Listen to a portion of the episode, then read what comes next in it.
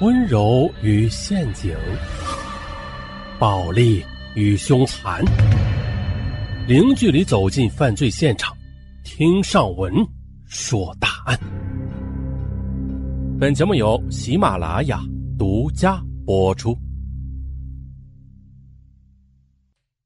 詹劲松自小生活于广东省潮州市的一个小渔村，父母靠出海打鱼为生。他是家中最小的孩子，上有姐姐詹梅和哥哥詹进天。哥哥詹进天初中毕业之后就辍学，和父母出海打鱼去了。詹劲松则继续读书，姐姐也是辍学在家照顾他。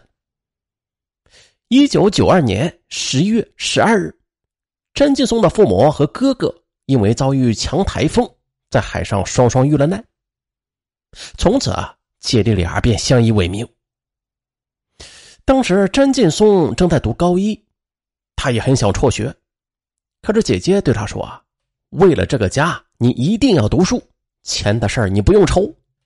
爸妈和今天遭此横祸，就是因为没有文化，没有别的生存能力，你不能再辍学了。”不久，姐姐詹梅就到深圳市龙岗区的一家电子公司打工。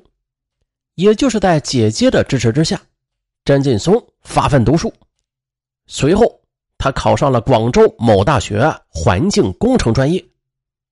此时，姐姐詹梅是电子公司的业务员，经常利用出差的机会到广州来看望詹劲松。每次来看弟弟，这詹梅啊就会给弟弟留一些钱来做生活费。就这样，詹梅拼命打工，拼命挣钱。终于是供着弟弟读完了大学。随后啊，詹劲松又被学校保送就读研究生。詹梅知道后十分高兴。此时，詹梅已经在深圳结婚了，丈夫是一家企业的中层干部，而她也是升为了销售经理，月入也是近万元。二零零一年，詹劲松硕士毕业之后。准备到美国加州大学去攻读环境工程专业的博士学位。詹梅听说之后十分支持，钱的事情啊，你不用愁，我来想办法。就这样，又是在姐姐的支持之下，詹劲松顺利到美国留学，并且对姐姐是充满了感激。三年之后，詹劲松拿到博士学位回国，在深圳市的一家环保科技外贸企业。做高级工程师，年薪三十多万。第二年，他与某外贸公司的主管李娟就结了婚，并且是买了房子和轿车。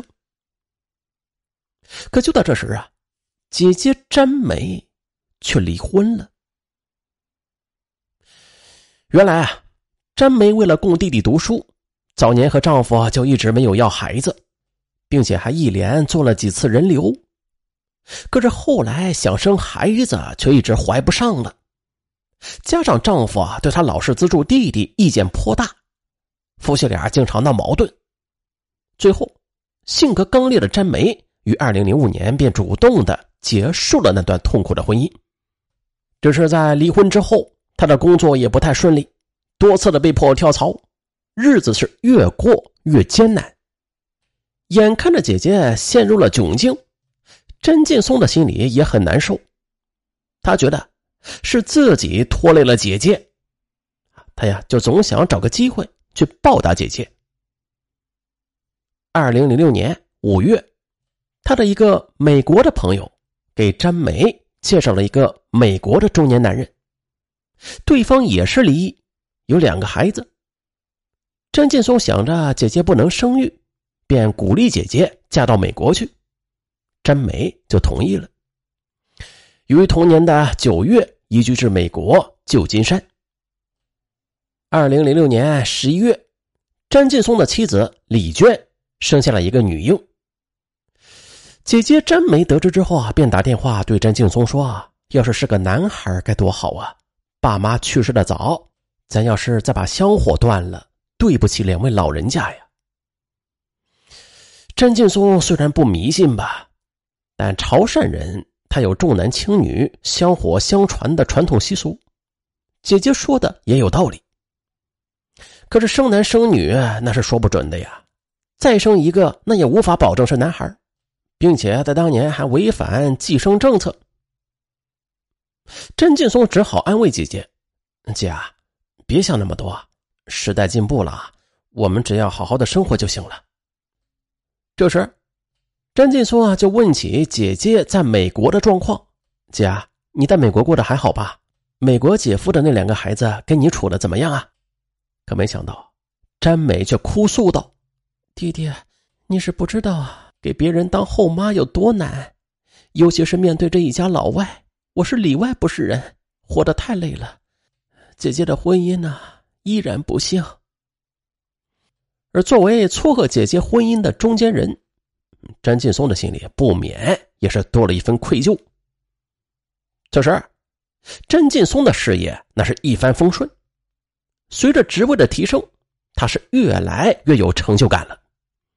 二零零七年七月，詹劲松主管的部门又来了一个刚刚毕业的女大学生，名字叫崔敏丽，长得很漂亮。